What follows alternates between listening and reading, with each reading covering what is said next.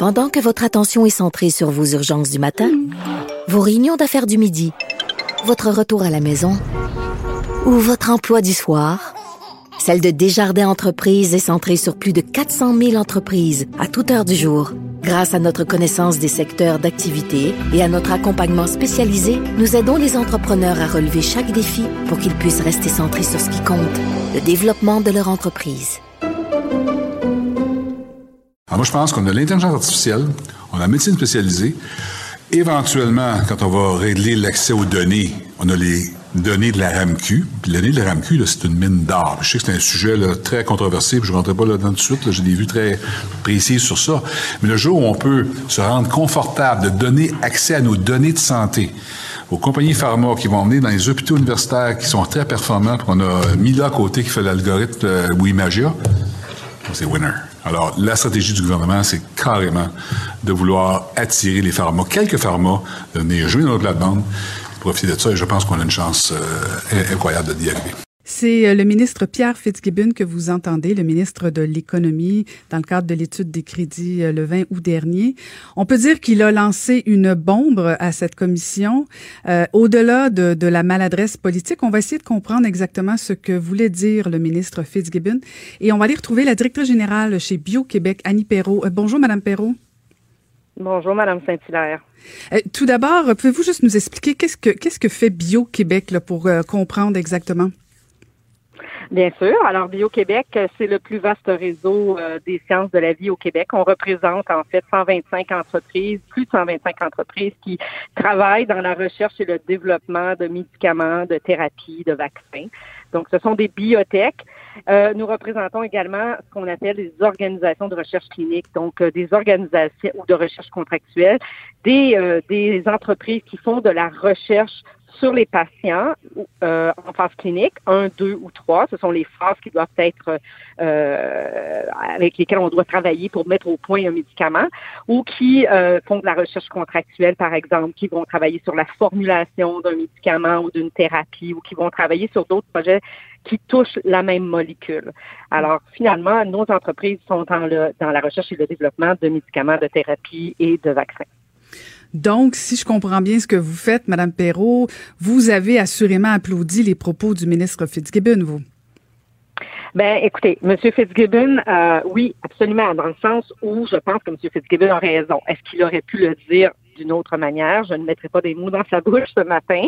Je pense qu'il aurait pu parler du dossier en l'approchant euh, comme étant euh, une base de données facilitante et importante pour la communauté de la recherche. Pas seulement les, les, les grosses pharma ou les pharmaceutiques, comme on mm-hmm, aime mm-hmm. euh, les, les, dépeindre. La recherche, le développement de médicaments, de thérapie, ça ne se fait pas en silo. Il n'y a pas juste des grosses pharma. Il y a euh, la recherche académique, là d'où ça part. Il y a la biotech qui va développer, qui va faire les phases les plus cruciales et qui, qui dure longtemps. Hein. S'il y a quelque chose qu'on a appris avec la pandémie et la COVID, c'est que la recherche et le développement de vaccins, de médicaments, ça se fait pas en criant ciseaux. Ça prend des années développer des médicaments et développer des bonnes thérapies ciblées. Alors, ça peut prendre 12 ans, 15 ans, 18 ans souvent. Donc, toutes ces phases-là, cette phase-là se fait par l'industrie de la biotechnologie. Euh, et puis, par la suite, les pharma euh, viennent euh, compléter ou souvent sont, ils peuvent être même depuis quelques années, elles sont là dans toutes les phases. parfois, elles sont là en amont, elles vont investir dans des projets de recherche, parfois, elles, elles sont présentes dans certaines bibliothèques, parfois, elles ne le sont pas, elles sont là à la fin. Mais c'est certain que l'environnement de la recherche est composé de plusieurs acteurs et, et évidemment, l'accessibilité aux données anonymisées, ce n'est pas uniquement au bénéfice des pharma, c'est au bénéfice de la communauté scientifique. Euh, et, euh, et c'est peut-être là que le ministre Fitzgibbon aurait pu élargir son propos lorsqu'il en a parlé. Hmm. Ben c'est ça, surtout de lancer ce genre de bombe-là sans avoir préparé euh, l'atterrissage. Mais bon, au-delà, au-delà de l'enjeu politique, quel genre d'avancée vous pourriez nous donner en termes d'exemples concrets si vous aviez ce genre de données-là? Quel genre de, d'avancée on ben, pourrait penser? Il y a deux choses que je veux mentionner. Vous avez dit lancer une bombe. En fait, ce dossier-là se prépare depuis fort longtemps. Je pense que le docteur Barrett en a, en a parlé.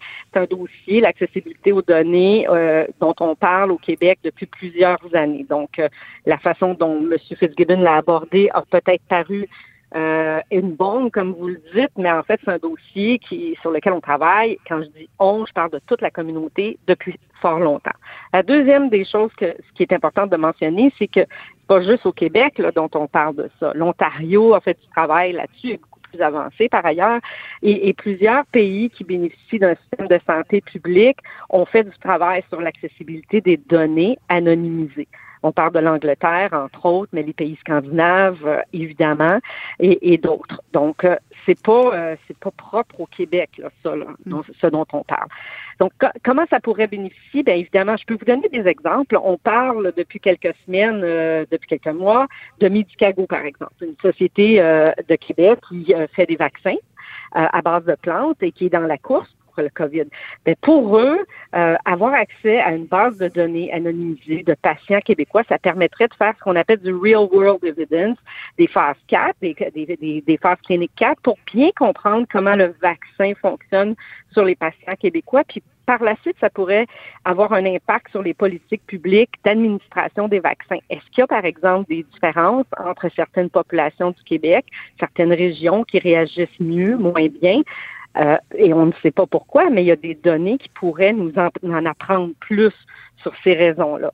Euh, il y a une autre compagnie de Québec, par exemple, Feldan, qui a développé une, thérapie qui permet euh, de, de, de, travailler directement, d'envoyer directement le médicament dans les cellules c'est comme une plateforme, si vous voulez, qui, permet de travailler directement avec les cellules puis de, mieux cibler la thérapie.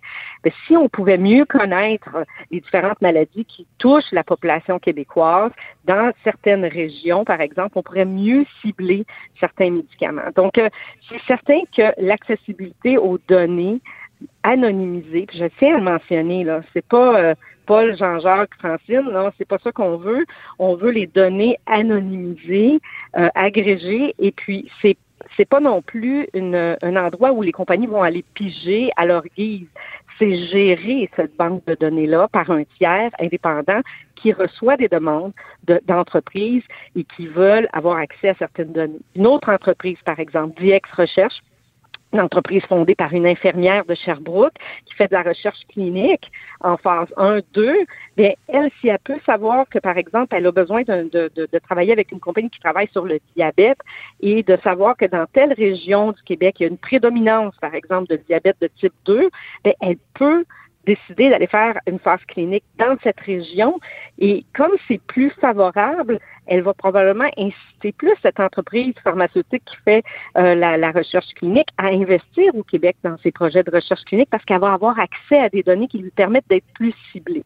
Alors, c'est un peu, euh, c'est des mm. exemples que je vous donne là, rapides, évidemment. Là, euh, puis je pourrais vous donner plein d'autres entreprises. Il y en a plein qui me viennent en tête. MIMS. Mm. Euh, My Intelligent Machine, fondée par une, jeune femme québécoise, Sarah Jenna, euh, qui utilise des données génomiques et euh, l'intelligence artificielle pour aider et travailler avec des bibliothèques et des entreprises en développement de recherche et médicaments à mieux cibler ce qu'on appelle la médecine personnalisée, à une médecine qui va être plus personnelle, au, euh, au, au, au, génome, à la, à la, séquence génétique de chacun des individus. Avoir accès à des données anonymisées pourrait permettre d'accélérer la recherche et puis d'être plus précis euh, dans le développement des médicaments. Donc, c'est vraiment important mm-hmm. euh, pour la recherche d'avoir accès à ces données. Puis malheureusement, actuellement, c'est extrêmement compliqué et en fait, c'est pas possible au Québec, à part les banques de données qui existent dans certains instituts. Euh, par exemple, à l'Institut de cardiologie de Montréal, il y a une banque de données qui existe. Et, ça existe dans certains centres de recherche. Mais la banque de données qui est celle de la RAMQ, par contre, elle n'est pas accessible et c'est très compliqué. Mais pourquoi ça, pourquoi ça n'a jamais été possible? Vous posez une excellente question. Euh, pourquoi? Parce qu'il me semble, Madame Perrault, je vous écoute.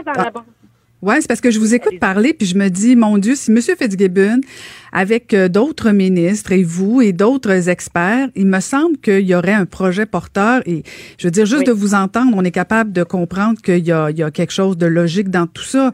Mais, tu sais, de lancer ça comme ça en commission alors qu'on est en pleine encore, on, on s'est pas encore remis du vol de données mm-hmm. de, de, de Desjardins. Il y a, tu sais, je veux dire, il y a comme, vous parlez, bon, vous, vous, insistez sur l'importance que ce soit anonyme, géré par un tiers. ce sera qui ce tiers-là? Il me semble que c'est le genre de dossier qu'on prépare politiquement correct, euh, qu'on veut vendre. Il faut, il faut que la population adhère. Mais c'est parce qu'il me semble que je vous écoute et j'ai l'impression que beaucoup de gens ont pensé travailler la question, mais ça n'a jamais été débattu au Québec. Et pourquoi, pourquoi on, on niaise? Il y, a, beaucoup de choses. Euh, ben, c'est sûr qu'on aimerait ça aller euh, aller plus vite, mais pour que ça soit bien fait, il faut que les choses soient faites dans l'ordre. Évidemment, il y, a, il y a toute la question de la loi d'accès à, l'information, la, euh, sur les la, loi sur les, données privées. Tout ça, ça doit être mis à jour. je m'excuse, j'ai pas les termes exacts de ces deux lois là, mais je sais que c'est ces pièces de législation-là ne sont pas nécessairement euh, à jour en, en, fonction de ce qui se passe en 2020, puis de, de, tout ce que vous avez mentionné. Donc, il y a du travail à faire à ce niveau-là.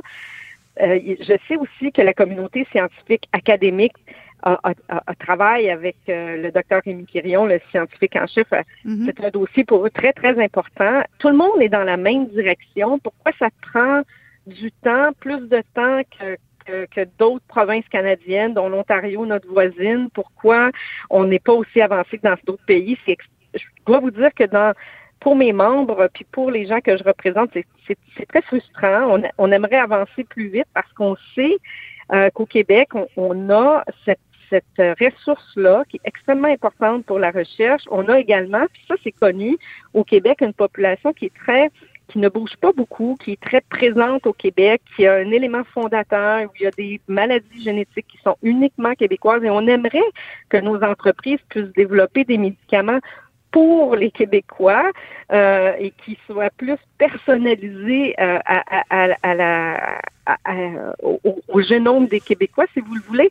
Euh, mais bon, on avance pas aussi vite qu'on l'aimerait. Effectivement, vous avez pas tort. Euh, la façon dont ça a été abordé en commission euh, ne permet peut-être pas d'avoir la discussion sérieuse que l'on devrait avoir. Mais d'un autre côté, que vous, que vous portiez attention, que d'autres journalistes euh, y, portent attention maintenant, que nous sommes dans la, une, une, pandémie, la COVID, qui fait en sorte que la science est importante et puis est peut-être plus regardée par la population, fait en sorte que euh, ben, c'est peut-être l'occasion de l'avoir mm. finalement, ce débat-là, puis de, le tenir correctement, euh, de faire parler nos chercheurs québécois, euh, nos, entreprises québécoises qui, travaillent à développer des, médicaments et des thérapies. Puis je pense que je pense que si la population du Québec entend ces entreprises-là, puis comprend ce qu'elles veulent accomplir à travers ces données, je pense que moi, je suis confiante que les Québécois vont participer. La preuve, c'est que on en a déjà des banques mhm. de données au Québec. On parle de la RAMQ, là. le ministre a parlé de la RAMQ, mais ça existe déjà des banques de données. Mhm. On a un projet, moi je suis également présidente du Conseil d'administration du Génome Québec. On a, on a une biobanque qui s'appelle Cartagène, dans laquelle des Québécois ont participé volontairement et dans laquelle les chercheurs peuvent actuellement aller chercher de l'information. Il y a également les patients de l'Institut de cardiologie de Montréal qui, alors, quand lorsque les médecins leur demandent, acceptent de donner leur euh, information, qui fait partie d'une banque de données à l'Institut qui est extrêmement importante. Les Québécois participent à la recherche, ils sont connus pour ça et, ils sont euh, sont favorables à ça. Je pense qu'il s'agit juste de, de bien l'expliquer. Bien amener le euh, débat. Évidemment, ben, c'est trop facile politiquement de dire ben bon, on n'ira pas donner toutes nos données à, à, aux pharma. C'est pas ça, là. Il n'y mm-hmm. a personne qui a parlé de ça. Puis il n'y a personne qui veut ça. En tout cas, dans mm-hmm. mon industrie, les gens que je représente, c'est pas ça qu'ils veulent. Mm-hmm. Alors, euh, voilà. C'est malheureusement tout le temps qu'on a, Madame Perrault, mais c'était franchement, franchement très, très intéressant. Merci d'avoir pris le temps de nous expliquer euh, l'autre côté de la médaille. Ben, merci de vous intéresser au sujet, Madame Saint-Hilaire. Merci beaucoup. Merci beaucoup. C'était Annie Perrault, directrice générale chez Bio-Québec.